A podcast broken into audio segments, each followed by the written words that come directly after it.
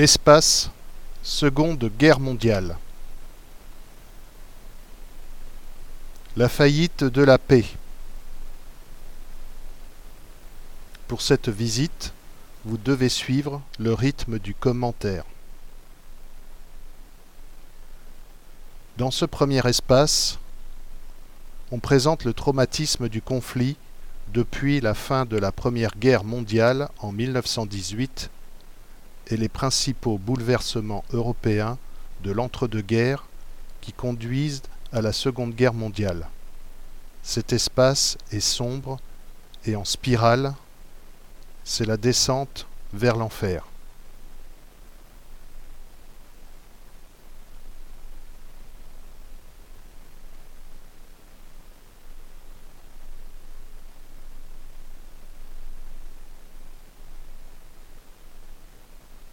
Les traités, dont le traité de Versailles, ne constituent pas à eux seuls l'unique cause de la Seconde Guerre mondiale. Il faut également prendre en compte la mauvaise santé économique de l'Europe et ses conséquences sur la société. Les pays se sont endettés et l'augmentation de l'inflation provoque une hausse des prix, rendant plus difficile la vie quotidienne des populations. La terrible crise économique qui frappe le monde en 1929 ne fait qu'aggraver la situation.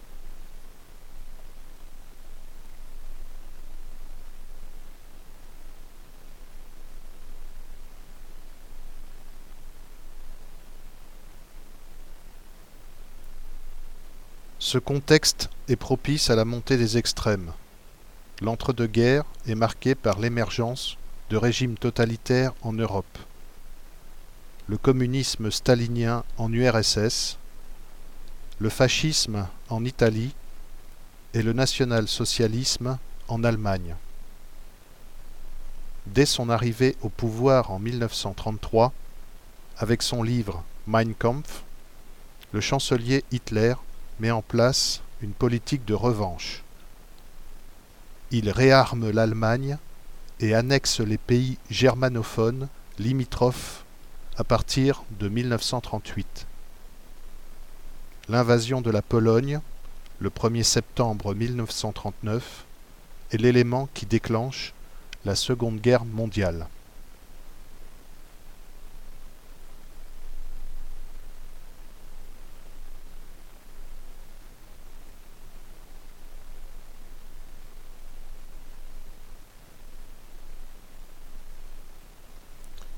Le traité de Versailles, ou Diktat de Versailles, est un traité conçu par les vainqueurs et pour les vainqueurs.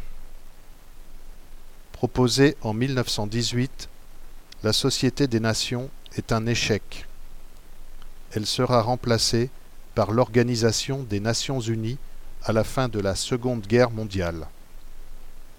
Proposée dès 1918 par le président américain Wilson, la Société des Nations est censée prévenir et résoudre les conflits armés grâce à l'arbitrage et au principe de sécurité collective. Dépourvue de forces armées, elle dépend des grandes puissances pour faire appliquer ses résolutions. Mais cela s'avère rapidement irréalisable il est impossible pour elle d'endiguer la montée des régimes totalitaires et de répondre à leurs agressions répétées. Le retrait du Japon et de l'Allemagne en 1933 signe son échec. La Société des Nations, qui n'a pu empêcher la Seconde Guerre mondiale, est remplacée par l'Organisation des Nations Unies en 1945.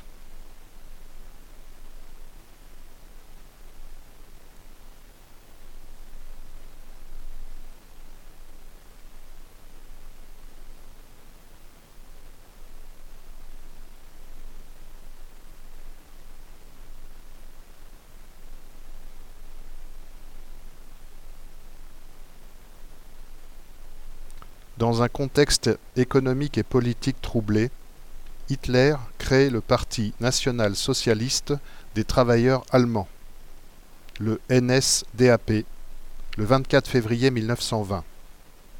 Succédant au Deuxième Reich, la République de Weimar naît le 9 novembre 1918 dans un climat politique et économique troublé. Une partie de la population et de la classe politique lui reproche d'avoir signé l'armistice et l'humiliant traité de Versailles.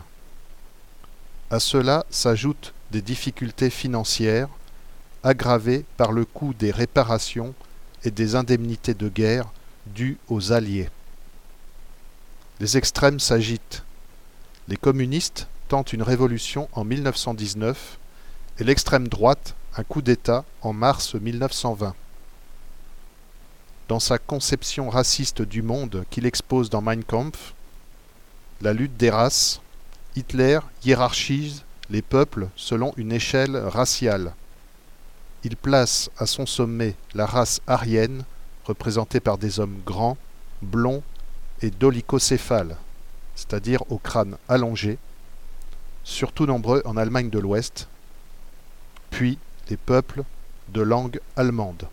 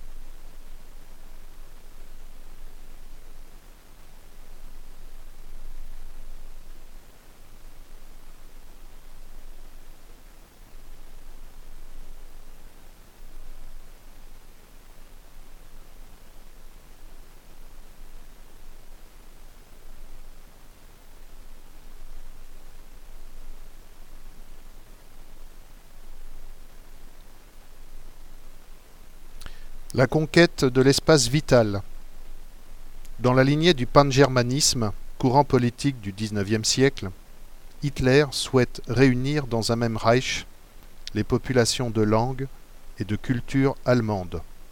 Ce peuple pur, dirigé par un guide unique, chef d'un État fort et souverain, doit conquérir à l'Est un espace vital au détriment des races inférieures afin d'y tirer les ressources nécessaires à sa survie.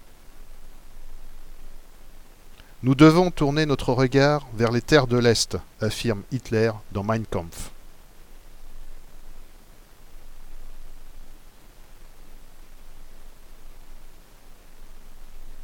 Entre 1924 et 1929, sous l'impulsion d'Hitler, le Parti national-socialiste se transforme en une structure très centralisée et très hiérarchisée.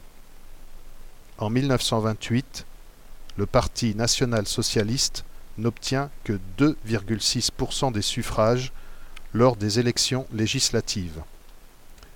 Mais la crise économique qui se déclenche à New York en 1929 offre à Hitler une chance inespérée d'accéder au pouvoir. L'Allemagne, très dépendante des capitaux américains, est touchée de plein fouet. En 1932, le taux de chômage grimpe à 25% de la population active. La récession est si brutale que l'État n'est pas en mesure d'indemniser les chômeurs. Ruinés, une grande partie des Allemands se tourne vers le Parti national-socialiste. le 31 juillet 1932, il obtient la majorité des voix au Parlement. Six mois plus tard, le 30 janvier 1933, Hitler est nommé chancelier. L'engrenage est lancé. Devenu chancelier, Hitler s'emploie à anéantir toute opposition. En février 1933, profitant de l'incendie du Reichstag, il interdit les partis socialistes, communistes et démocrates. En juillet, le Parti national-socialiste est le seul parti légal en Allemagne.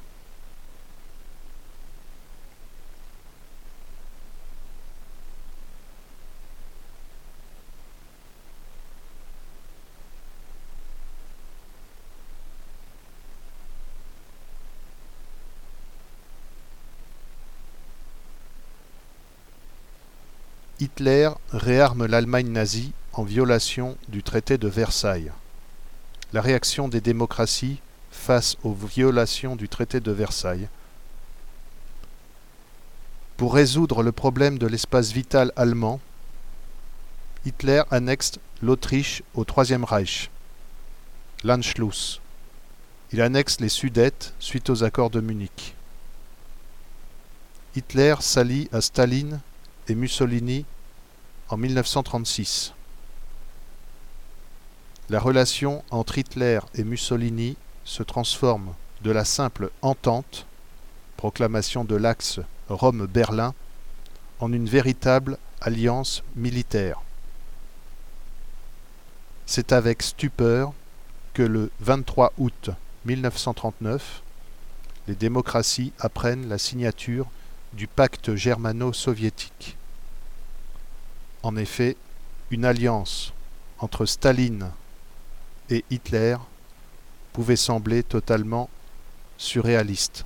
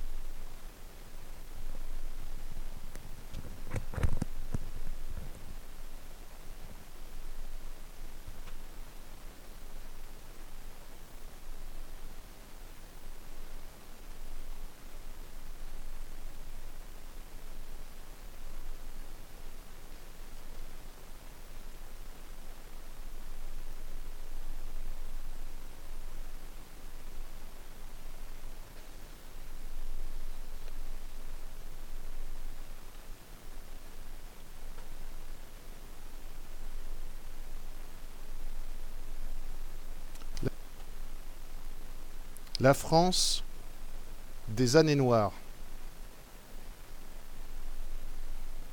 de la défaite à l'occupation.